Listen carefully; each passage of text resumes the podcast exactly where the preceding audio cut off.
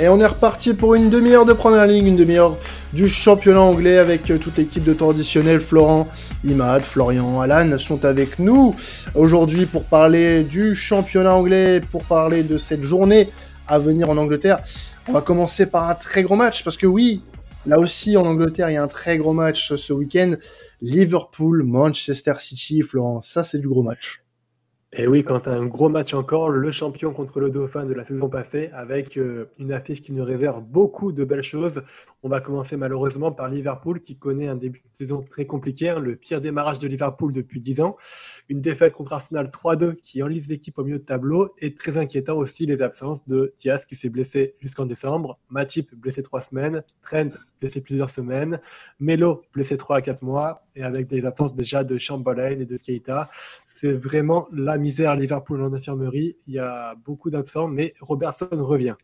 Donc il faudra voir comment Klopp va jongler, avec les blessures. Surtout que sur le terrain, il avait commencé un peu à innover dans un système en 4-4-2 contre Arsenal et contre euh, les Glasgow Rangers euh, au match aller, qui avait plutôt bien fonctionné dans le jeu avec, euh, je trouvais, une offensive assez intéressante. Mais on a vu contre les Rangers cette semaine qu'il a rebasculé en 4-3-3 avec le retour d'un Fabino au milieu de terrain, un Harvey Elliott au milieu de terrain aussi, pour euh, solidifier un peu ce milieu de terrain qui a pris le contre Arsenal, il faut l'avouer, et un trio offensif du coup qui se composait de Firmino, euh, en pointe, Salah à droite, et puis à gauche, il y avait euh, Fabio Carvalho, qui peut très bien être remplacé par un Diogo Jota, qui est aussi très en forme et qui a très bien joué contre Arsenal.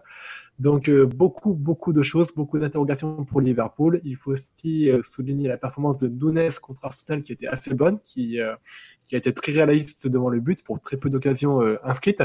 Donc, il y a eu beaucoup de choses, mais défensivement parlant, c'est là que Liverpool était inquiétant puisque euh, je les ai trouvés en fait très, très naïfs sur les occasions qui sont concédées. Déjà, on peut parler du fait qu'ils ont concédé 10 buts en 12 matchs. C'est pas anodin. Euh, ils ont beaucoup de difficultés sur les transitions défensives. À chaque fois qu'ils ont euh, un coup de pied arrêté offensif, par exemple, ils vont subir, euh, faire monter les défenseurs centraux et se faire exploser en contre et ça leur fait très très mal. Ils ont pris un but contre Arsenal comme ça, par exemple. Euh, et même de manière générale, quand ils subissent un momentum et qu'ils vont subir le, une action euh, offensive, ils vont pas avoir l'intelligence de dégager loin parfois et ils vont essayer de relancer court et ça leur pénalise beaucoup. Donc c'est un peu ce qui se passe côté Liverpool. Moi, je vais voir avec vous, du coup, ce match-là pour Liverpool, c'est un peu le do or die, comme on dit en Angleterre. Oh. Euh, revivez ou mourrez. Donc, euh, est-ce que vous pensez que Liverpool aujourd'hui va avoir les clés et les outils pour se relancer et lancer la saison contre City? Ou est-ce qu'ils vont encore prendre une défaite qui risquerait de les plonger dans la crise et puis une saison très compliquée euh, qui s'annonce pour eux? C'est très difficile Excuse-moi Florian, hein, mais c'est c'est très difficile d'avoir des, euh, des notions positives euh, pour Liverpool à l'aube de ce genre de match. Alors ils, sortent d'un très gros match en Ligue des Champions, ça y a pas de problème, ça ça peut euh, donner beaucoup d'allant pour cette équipe. Euh, mais c'est pas les Rangers que tu affrontes ce week-end. C'est Manchester City. Euh, c'est ton plus grand ennemi sur les cinq dernières années. Euh, donc je pense que même si tu viens de remporter un match 7 buts 1 en Ligue des Champions avec un triplé de Salah, le, le triplé plus rapide de l'histoire de la Ligue des Champions d'ailleurs au passage, tu peux avoir peur parce que tu viens de perdre un match assez important face à Arsenal en, première ligue euh, dans un scénario dans un match que tu n'as pas maîtrisé globalement. Donc euh, c'est compliqué de voir du positif avant ce match là pour Liverpool non, je voulais juste faire une petite aparté pour te dire bravo pour cette expression anglaise. Euh, j'ai eu l'impression d'être avec Darren Tulette, donc bravo Flo. Euh, trêve, trêve de plaisanterie. Euh, ouais, moi je suis d'accord avec ce qu'a dit, euh, avec ce qu'a dit Quentin. Ça va être, euh, ça va être très compliqué pour Liverpool parce que City, euh, ils semblent presque intouchables. Après, de mémoire, j'ai l'impression que Liverpool bat plus facile, bat plus souvent City sur les dernières années que l'inverse. Alors c'est une impression, peut-être que je me trompe. Bon, non, tu as raison. Donc peut-être que Klopp est encore capable de jouer, de déjouer la tactique de Guardiola, même si bah, Arteta, c'est un peu un enfant de Guardiola et il a su euh, déjouer Liverpool, même si ça tactiquement il y a des petites divergences. Donc euh, donc à voir, mais surtout c'est Liverpool comme tu l'as dit en fait, c'est cette cascade de blessés. Euh, c'est vrai que ça fait peur et j'ai l'impression que c'est un problème un peu récurrent à Liverpool. donc ouais, je suis pas je suis pas très optimiste pour Liverpool pour le coup. C'est vrai qu'à Anfield, c'est très très très compliqué de gagner là-bas, surtout pour Manchester City qui s'est imposé qu'une seule fois euh, depuis 2003. Donc euh, c'est quand même euh, c'est quand même assez affolant. Même si voilà, c'était pas le City de l'époque, ça on le conçoit, mais même sur la période forte de City, ils se sont imposés qu'à une seule reprise et c'était en 2021, il me semble. Mais enfin bref, tout ça pour dire que oui, ça, va être un match hyper attendu. C'est les deux meilleurs ennemis, les deux meilleures équipes des dernières années en Première Ligue et tout. Donc le problème, c'est que si Liverpool venait à perdre, ça serait très, ça compliquerait très très très euh, fortement leur chance d'être dans le top 4 euh, pour la suite. Et de sûr, ils seraient même plus dans la course pour le titre, même si là, il y a déjà 13 points d'écart, il me semble. Donc, euh, donc voilà, Liverpool a tout, tout à perdre parce que là, c'est vraiment le danger pour, pour eux. Moi, j'entends le fait que les dernières saisons, euh, le City s'est pas imposé à Liverpool, mais en même temps, c'était pas le même Liverpool qu'on voit actuellement. C'est un Liverpool qui jouait le titre, c'était un Liverpool euh, qui tapait des 97 points en, championnat. Là, c'est, on est loin de ce Liverpool-là. City va paraître plus frais, si je dis pas de bêtises. Ils ont fait tourner quand même pas mal leur effectif cette semaine en, Ligue des Champions, donc ils vont être aussi plus frais. On, est obligé de parler d'Aland, qui est juste un, phénomène. Donc, euh, est-ce que ça va être facile pour Liverpool ou pas de le, de le contenir? Euh, peut-être que dans un, alors j'entends aussi encore une fois que les enjeux sont forts pour Liverpool. Après avoir des gros enjeux, il faut y répondre aussi. Euh, peut-être taper le match nul, mais j'ai du mal à les voir s'imposer face à ce Manchester City qui va à coup sûr euh, profiter de ce match-là pour pour grappiller trois points et, être là dans la course au titre. Eh bien, merci messieurs pour vos réponses. On va enchaîner côté City, comme tu en parlais un peu, Imad.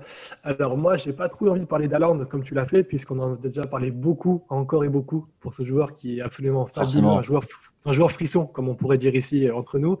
Euh, mais je voulais parler un peu du collectif que Manchester City avait de son côté, qui permet de servir Haaland. Alors, on a Guardiola qui a dit en conférence de presse que la différence entre un Messi et un Haaland, c'est que Haaland a besoin de ses coéquipiers pour marquer et pas Messi. Et on l'a vu en fait sur le but la semaine passée contre Southampton, euh, où euh, les joueurs de, City ont vraiment mis un build-up absolument magnifique pour euh, servir à avec 21 passes avant de servir à Land pour le but, et un travail remarquable de, de Akanji, de Rodri, de Cancelo, de De Bruyne, sur des séquences en fait à la Guardiola qui permettent de ralentir le jeu à des moments avant juste de l'accélérer avec un catalyseur qui est Kevin De Bruyne, qui est encore une fois au-dessus du lot et au-dessus des débats. donc j'ai l'impression vraiment en fait de revoir un City qui a une maîtrise collective assez impressionnante, qui m'a l'air encore plus impressionnante que la saison passée, malgré les doutes qu'on pouvait voir en début de saison. La question que je peux vous poser un peu, c'est que pensez-vous de ce City? Pensez-vous que collectivement parlant, l'équipe est meilleure que la saison passée? Et est-ce que c'est peut-être la meilleure équipe qu'on a aujourd'hui de City? Euh, pour ta première question, euh, je pense que non. Euh, je vais essayer de m'expliquer. Mais euh, en gros, on reprochait à Manchester City d'être trop collectif, de faire trop de passes et de pas trouver euh, de, de solutions pour marquer. Maintenant, le truc c'est qu'il y a Haaland et en fait, quand ils, sortent du circuit de passe, ils ont une solution et ils servent Haaland. Du coup, tout est bien huilé et on a l'impression que c'est vrai qu'il y a un collectif qui est plus fort, mais en fait, c'est juste que maintenant ils ont trouvé une solution pour finir leur circuit de passe. Donc, je trouve qu'on a une impression d'équipe meilleure collectivement, mais au final, c'est surtout grâce à Haaland qui finit. Euh, par contre, est-ce que Manchester City est plus fort cette année? Moi, clairement, oui. Clairement, je trouve que Haaland a vraiment euh, a vraiment changé la donne. il y a aussi un Foden quand il joue que je trouve très très bon. Mais euh, voilà, je pense que City est meilleur, mais par contre pas forcément collectivement. C'est plus que c'est mieux huilé. Ouais, ouais complètement. Et aussi, au niveau de la défense, hein, ils, sont, ils sont encore progressés dans cet aspect-là. Donc euh, le, le, bloc équipe de City est vraiment fort et, le, et, comme l'a dit Flo, oui, je pense que grâce à Haaland, ils sont meilleurs euh, dans tous les compartiments du jeu. Mais c'est même pas, enfin si, c'est quand même beaucoup Haaland, mais c'est l'apport d'un d'un vrai numéro 9 en soi. Euh, parce que depuis quelques années, City n'en avait pas. Euh, de, de, de, réel, de pur numéro 9, d'un buteur, d'un vrai buteur. Euh, on parle pas forcément d'un très bon euh, footballeur, parce que bon, il y en a certains des, des, des légendes du football qui s'amusent à dire qu'Aland n'est pas un footballeur, mais juste un buteur, euh, s'ils veulent. Mais là, en tout cas, on a bien affaire à un buteur, un serial buteur en plus, et c'est ça qui manquait à City, c'est ce profil-là, ce, ce, ce, vrai finisseur qui va vraiment être un, plus pour ton pour ton équipe. Et ça, en plus, sublime les autres. Euh, T'as un Phil Foden qui, qui, qui, a vraiment un niveau incroyable ces dernières semaines. Euh, Jack Grealish qui, qui commence à revenir un petit peu. Euh, enfin, qui fait des performances satisfaisantes. Donc forcément, ça t'aide beaucoup quand tu as ce genre de joueur à tes côtés. C'est un plus, évidemment. Du coup, ce que tu dis, Quentin, moi, ça soulève une question pour moi que j'ai envie de te poser, Florian, et que je l'ai vu sur les réseaux sociaux. Mais est-ce que, du coup, le fait que soit, City soit si fort, c'est juste Haaland ou alors l'apport d'un neuf? Je m'explique. Est-ce que si le City avait recruté Kane à la place d'Haaland, ça aurait été la même chose? Alors, pour moi, j'ai envie de te dire oui, parce que donc c'est deux profils un peu différents, mais Kane est un attaquant tellement complet qu'il aurait très bien matché, très bien cliqué avec City. Euh, et c'est un attaquant qui est très, un très beau finisseur aussi. Donc euh, on aurait peut-être vu un jeu un peu plus varié de la part de City, avec un Kane plus impliqué dans le jeu que la part d'un Haaland, mais euh, un joueur aussi qui serait capable de finir et de mettre beaucoup de buts aussi. Ouais. Et bah du coup, euh, je pense qu'on a fait le tour du côté de, de ce très gros match euh, du week-end. On va partir, on reste à Manchester, euh, puisque United va recevoir Newcastle euh, dans un match où on va avoir un United qui progresse, voilà, de, de, de, semaine en semaine, notamment en termes de jeu. C'est un, un, peu plus cohérent ce qu'on voit des, des hommes de, de Ténard. Complètement, il faut lui laisser du temps à Ten Hag. Il lui en faut encore, mais comme tu dis, doucement, mais sûrement. On a Manchester qui gagne des matchs. Contre Everton, qui était invaincu depuis six matchs, ils avaient fort à faire. Et pourtant, ils ont appliqué des beaux principes de la part de Ten Hag. On a vu pour la première fois un Manchester qui a réussi son plus gros nombre de passes réussies, qui a gagné son plus gros nombre de ballons dans le dernier tiers euh, depuis le début de la saison et qui a, eu son, qui a concédé le moins d'occasions depuis le début de la saison.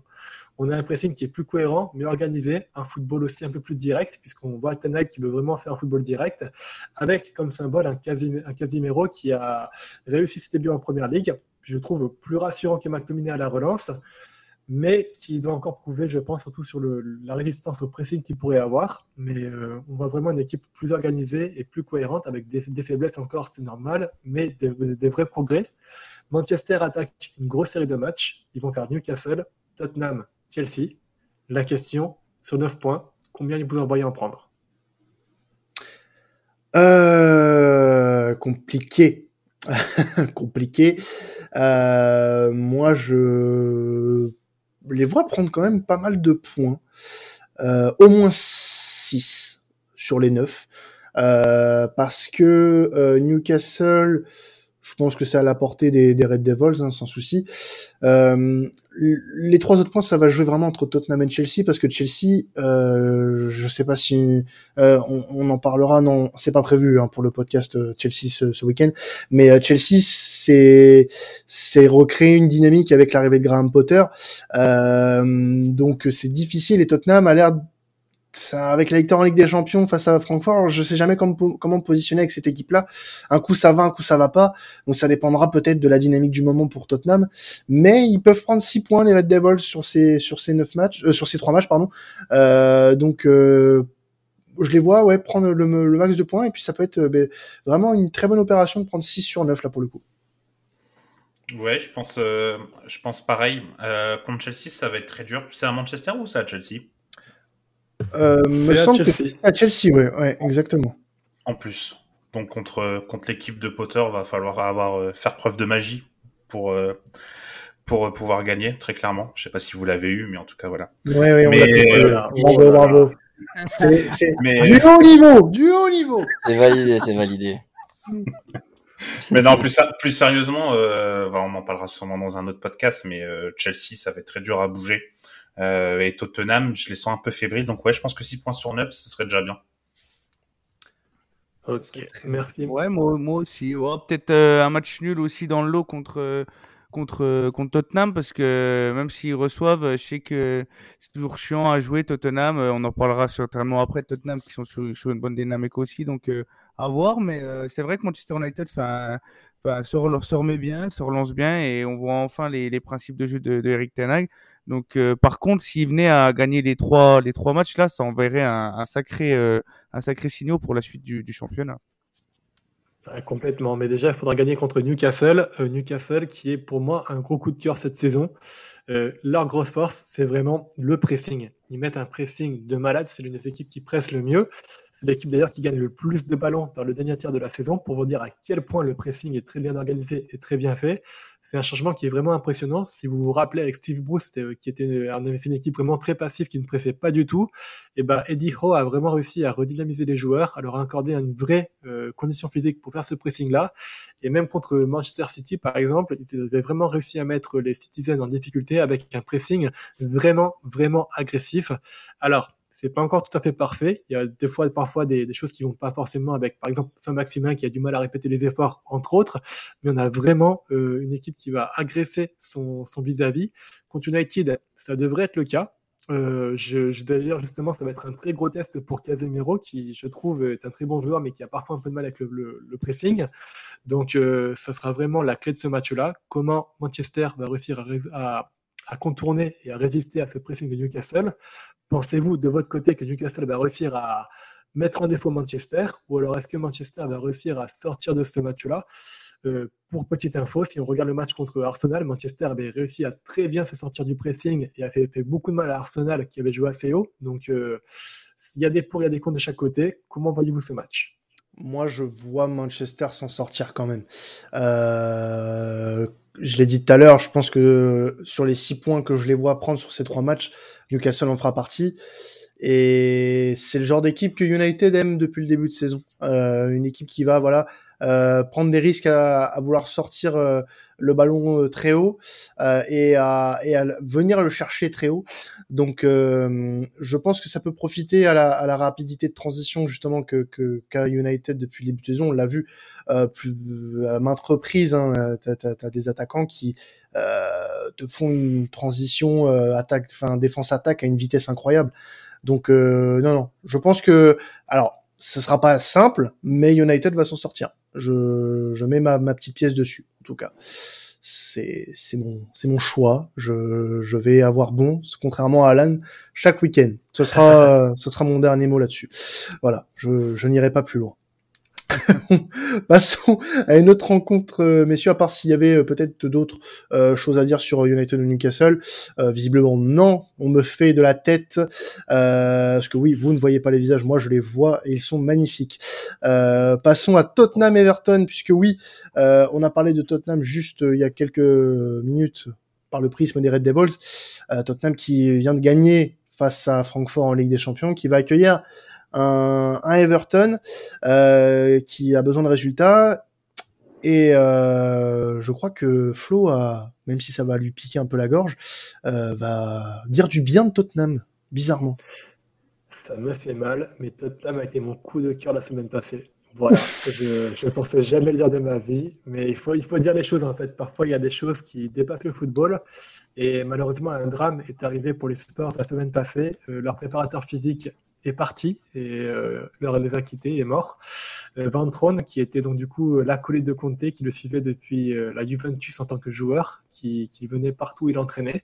Un préparateur physique très proche des joueurs, donc du coup qui, euh, qui est décédé jeudi dernier, à quelques jours, euh, donc deux jours avant le match contre Brighton. Donc je, je, vous laisse imaginer la difficulté que ça a été pour Conte et les joueurs mm. de préparer le match. On a eu beaucoup de joueurs qui ont accusé le coup, des joueurs qui étaient très tristes, mais qui ont quand même tenu leur rang et qui ont gagné ce match. Donc je voulais rendre hommage à Tottenham pour euh, avoir réussi à, rendre le plus bel hommage possible à Van en gagnant ce match et puis les féliciter pour avoir tenu ce match-là, ne pas avoir demandé de reporter le match malgré euh, ce drame humain qui leur est arrivé. Donc euh, chapeau bas messieurs. Et paradoxalement, du coup, pour relancer les choses, j'ai l'impression que cet événement peut réussir à unifier Tottenham. On sentait une équipe qui était encore un peu divisée dans le vestiaire, des joueurs qui étaient parfois un peu agacés de la technique de Conte.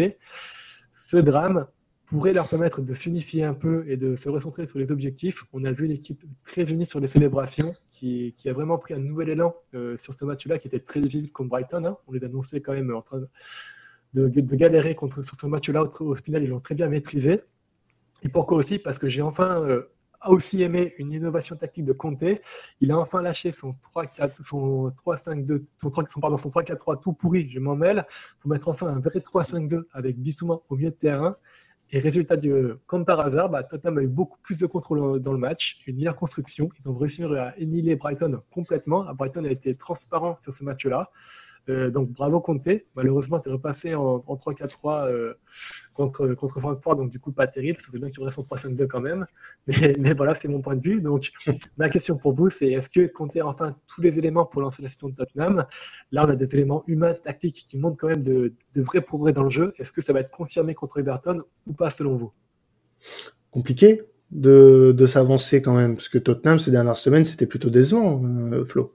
Donc euh, je veux bien croire qu'il y, a un regain de quelque chose, un, supplément d'âme là sur les derniers matchs, mais euh, ils ont fait face à une équipe de Francfort qui était très brouillonne euh, mercredi. Donc j'attends de voir comment ça va enchaîner du côté de Tottenham pour pour m'avancer. Après la face à Everton, je pense que ça devrait le faire. Euh, devant, ça a l'air de mieux se parler, on va dire. J'ai été plus surpris que ça fonctionne qu'autre chose. Depuis quelques semaines, c'est un peu compliqué. Mais euh, force est de constater qu'il y a dû quelque chose qui a dû être travaillé. Euh, ils ont dû s'entretenir ou je ne sais quoi. Mais en tout cas, ça fonctionne mieux. Donc euh, tant mieux pour eux. Et en espérant que ça continue, parce que ce trio-là en première ligue peut faire très mal. Euh, si euh, bah, si ça se met dans le bon sens et si tout le monde va dans le même sens en même temps. Donc euh, forcément, on a on attend que ça, on attend que ça. Complètement, complètement. Bah, on verra bien en tout cas contre Everton. C'est un match qui va pas être si facile que ça. Je vais vous parler un peu d'Everton puisque je les trouve super intéressants. On les avait un peu laissés avec un début de saison très compliqué, mais euh, force est de constater que le recrutement un peu tardif de Lampard bah, commence à payer. Euh, avec seulement une défaite en sept matchs, la défaite contre Manchester la semaine passée. Donc ils étaient quand même restés sur une série de six matchs sans défaite, ce qui est très encourageant pour eux. Euh, il y a quand même deux, trois inquiétudes pour eux. On va en parler. Déjà, je trouve que Gay et Iwobi sont intéressants dans le jeu, mais coûtent beaucoup, beaucoup, beaucoup de buts. Je trouve sur des erreurs individuelles. Contre Manchester, c'est ces deux-là qui ont fait prendre l'eau à l'équipe et euh, qui mettent un peu en péril la solidité défensive paradoxal de Everton avec un Connor Cody qui s'est fait dégager comme un malpropre de Wolverhampton et qui montre à quel point c'est l'un des meilleurs défenseurs de première ligue euh, avec Everton. Donc c'est c'est à retravailler. Il faudra voir un peu comment faire ce milieu-là. Moi, j'ai des solutions, mais d'abord, je vais vous parler un peu de l'animation offensive justement de Everton avec seulement 9 buts en 9 matchs. On sent vraiment que l'absence de Calvert Lewin pèse beaucoup sur la créativité d'Everton. Et la solution justement à ça, ça serait de peut-être pousser Iwobi un peu plus haut sur le terrain et de faire entrer un Garner en 6. Avec ça, on pourrait potentialiser sur le, les capacités d'Iwobi à, à, être un très bon joueur de ballon, à créer de, de, de l'animation offensive et à animer un peu quelque chose de différent que ce qu'on voit aujourd'hui avec Everton, et un Garner en 6 qui a toutes les qualités pour s'imposer côté Everton. Donc euh, à suivre si Lampard m'écoutera. J'ai beaucoup d'espoir en cette équipe-là. Je les vois vraiment finir en milieu de tableau sur la fin de saison. Et euh, Lampard me fait mentir. J'ai beaucoup craché sur lui, mais force est de constater que le recrutement, le recrutement qu'il a, qui est assez cohérent, le, la tactique qui est assez cohérente, il est en mesure d'emmener Everton sur des, des bases qui sont un peu plus ressemblants pour eux, plutôt qu'une une fin de tableau qui était décevante la saison passée. Passons euh, du côté des Wolves, parce que tu en parlais à travers, euh, à Cody, à travers Cody, pardon. Euh, les Wolves qui vont recevoir euh, Nottingham Forest euh, avec une actu pour les Wolves, puisqu'on sait que la semaine dernière, voilà, le coach a été limogé et il y a eu bah, une porte fermée pour pour les Wolves par rapport à, à un entraîneur qui s'est fait lui aussi récemment virer en Liga. Oui, voilà, donc Lopetegui a refusé le, les Wolves pour des raisons personnelles familial apparemment. Donc euh, on s'est retrouvé avec une équipe de Wolverhampton qui va encore enchaîner deux matchs sans entraîneur principal. Euh, un Collins du coup qui était l'entraîneur de l'équipe réserve qui rejoue encore euh, titulaire cette semaine en tant qu'entraîneur. C'est vraiment compliqué pour eux. J'ai vraiment très peu d'espoir pour cette équipe qui est en train de se casser la gueule et qui manque vraiment beaucoup de joueurs et qui paye vraiment les pots cassés d'un mercato catastrophique. Et donc voilà, je, je pense je les vois couler contre un Nottingham, justement un Nottingham où je voulais enfin louer un peu de choses de, la beauté du football anglais, messieurs. La beauté du football, c'est ce qui se passe, c'est que Nottingham est en train de galérer en championnat. Il n'arrive plus à gagner un match. Mais qu'est-ce qui se passe? On prolonge l'entraîneur. Voilà, messieurs, c'est ça qu'on veut. On veut pas du court-termisme. On veut de la confiance en un entraîneur qui a vraiment réussi à faire monter Nottingham en première ligue, qui a, contre 20e arrêt, récupéré une équipe qui était euh, sur une bonne dynamique, mais qui les a continués. Il faut leur faire confiance. C'est une saison compliquée pour eux. Il y a beaucoup de recrues, beaucoup de joueurs à intervenir, à, à faire entrer dans le groupe. Et la réponse, c'est quoi? C'est qu'on fait confiance à l'entraîneur, on fait confiance à Cooper, malgré sa tête d'alcoolique euh, névrosée. Il est là, il est présent. Moi, je crois en lui. Et la question que j'avais pour vous, c'est est-ce que justement cette prolongation de Steve Cooper va pouvoir leur permettre de leur donner un coup de boost et de relancer cette saison, surtout sur un match autant décisif Qu'en pensez-vous? Je vois pas comment. C'est le bordel chez eux, c'est terrible. C'est, enfin, après, c'est c'est l'histoire des promus en PL.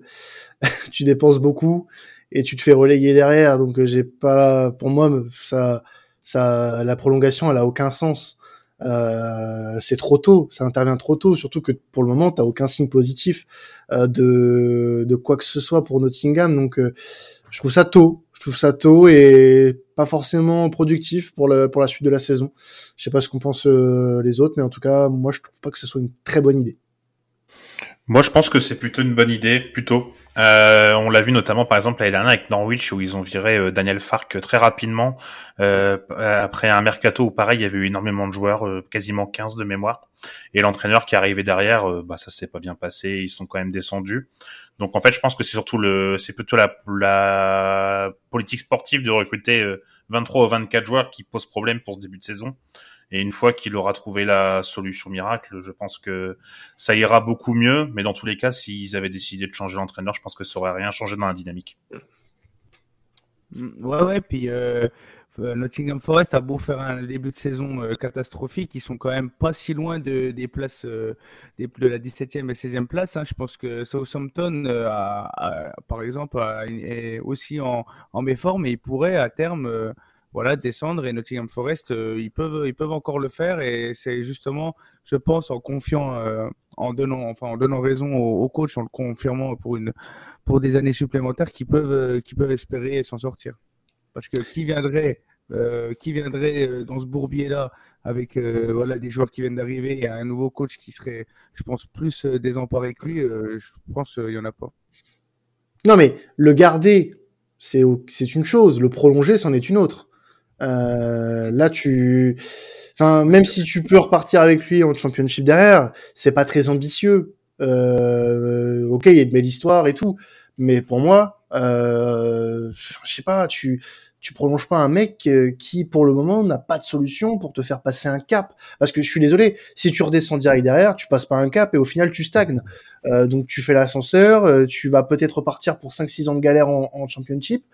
Donc euh, c'est pas, pour moi, c'est pas le bon move. Je suis désolé.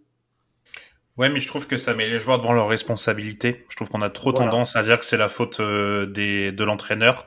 Là, au moins, quand on confirme l'entraîneur, les joueurs, ça peut peut-être leur faire un petit regain et se dire euh, ah bah s'ils gavent l'entraîneur, c'est peut-être nous le problème. Et juste, il y avait, il y avait combien de temps de son contrat? Avant qu'on le prolonge Il, reste, il lui restait combien de temps? On sait. Il ou... restait un an de contrat. Faudra confirmer. C'est peut-être, donc c'est peut-être pour ça aussi. Ça peut jouer le, le fait que le contrat aussi. soit court. Mm. Il faut aussi savoir que les supporters ont été vraiment derrière lui et l'ont soutenu toujours. Et euh, s'il signe, c'est en partie grâce aux supporters qui le soutiennent vraiment. Et je terminerai en disant que je suis d'accord avec Flo et qu'il ne faut pas oublier que le mercato a été fait en fonction de ses besoins à lui. Et euh, mm. ça n'aurait pas été rendre service à quelqu'un d'autre de, de, le faire arriver avec un mercato pas vraiment adapté à notre entraîneur. Bon, en tout cas, euh, on va basculer rapidement sur la dernière rencontre euh, qu'on va traiter euh, pour ce podcast. Euh, Leeds Arsenal, le leader qui reçoit Leeds. Euh, donc, euh, non, on me dit, on me dit, on me fait des grands signes. Il y a Brentford Brighton en effet avant. Pardon. C'était juste qu'on était un petit peu à court de temps, Flo. Mais si tu, si as le temps de faire les deux, vas-y, je t'en prie. Non, non, je voulais vraiment parler de, de Brentford Brighton justement, puisque notre miniature aujourd'hui, elle concerne Enak Mwepu, qui a arrêté sa carrière malheureusement cette semaine après avoir été diagnostiqué d'une maladie de cœur. Donc je voulais lui rendre hommage aujourd'hui. C'est une terrible nouvelle pour le joueur, même si c'est rassurant de voir qu'il n'a pas été euh, détecté sur le terrain, qu'il n'a pas mis sa vie en danger. Mais c'était un joueur qui était euh, vraiment à l'image d'un Brighton euh, depuis quelques années, qui a fait sa place en Première Ligue, qui a réussi à s'imposer et qui montrait de très belles choses avec une discipline, un, niveau de jeu affiché et puis surtout un, volume de jeu qui était super intéressant pour Brighton. Et le voir arrêter sa carrière comme ça, ça me désole un peu. Donc euh, je voulais lui rendre hommage. C'était euh, une, très, une très belle histoire malheureusement qui s'arrête et on souhaite le meilleur pour la suite de sa carrière. En parallèle, je voulais quand même dire un peu de critique pour De Zerbi avec Brighton, qui contre Tottenham a affiché beaucoup, beaucoup, beaucoup de limites tactiques. Euh, je voulais vous dire en fait que j'étais un peu on va dire, euh, perplexe par rapport à De, à de Zerbi sur son premier match en tout cas, ou deuxième match, pardon, avec euh, un jeu qui reposait beaucoup trop sur Caicedo et McAllister au milieu de terrain. Et on l'a vu en fait, Conte a juste dû à faire un, pressing et un marquage individuel sur ces deux jours-là pour annihiler complètement l'animation offensive de Brighton. Donc il va falloir que De Zerbi retravaille un peu sa tactique. J'ai l'impression qu'il se repose beaucoup trop sur les exploits individuels des joueurs plutôt que sur des passes ou des exploits euh, tactiques ou sur des, performances tactiques. Donc à lui de prendre en main la, la, le talent de l'effectif qu'il a et de, de, réussir un peu à, à, afficher, à lécher un peu sa tactique plutôt que de laisser, on va dire, Trossard faire un exploit individuel pour marquer un but. Ça va pas marcher du tout. Et s'il continue comme ça, j'ai l'impression que Brighton ne pourra pas afficher et continuer la belle forme qu'ils ont eue jusque-là. Bon. Ah. Oui, vas-y, ah, vas-y, vas-y. Ouais, je voulais juste dire rapidement. Après, je pense qu'il faut laisser du temps à Deserbi parce que comme la, comme on l'avait dit quand il a été nommé, c'est un adepte plutôt du 4-3-3. Euh, Brighton jouait plutôt en 3-3-3-1, enfin dans un, dans une ouais. tactique assez particulière. Euh, je sais pas dire. Donc euh, c'est quand même une autre façon de jouer et il y a des autres consignes. Donc euh, je pense que voilà, il va falloir un petit peu de temps. Et euh, vraiment, moi, je me fais pas de soucis sur le choix de Deserbi et, et sur le choix Brighton, même si je suis d'accord avec toi. Je l'ai vu le match contre Tottenham, ils ont été très décevants. En tout cas, euh, bon, on espère que euh, avec euh, De Zerbi, ça prendra un peu plus euh, sur les prochaines semaines. On n'aura pas le temps. Bon, je l'avais annoncé, il y avait Leeds Arsenal de prévu, mais bon, on a passé 30 minutes déjà. bon, rapidement, ça sera un match piège quand même, hein, Flo pour pour Arsenal. Donc attention, attention ce week-end. Euh, on va se quitter là-dessus sur cette euh, euh, très belle semaine en Angleterre là encore. On va bah, vous laisser, mais pour mieux revenir, puisque dans quelques secondes va commencer soit votre podcast Bundesliga, Serie A ou Liga, c'est vous qui choisissez tout simplement ce que vous voulez écouter. On est comme ça chez Traditionnel, c'est c'est le championnat à la demande. Il y avait la VOD, bah maintenant il y a la COD. voilà. bon, on se quitte là-dessus. On se retrouve bah, la semaine prochaine pour la première ligue et puis euh, pour les autres championnats également. C'était temps additionnel. Ciao tout le monde.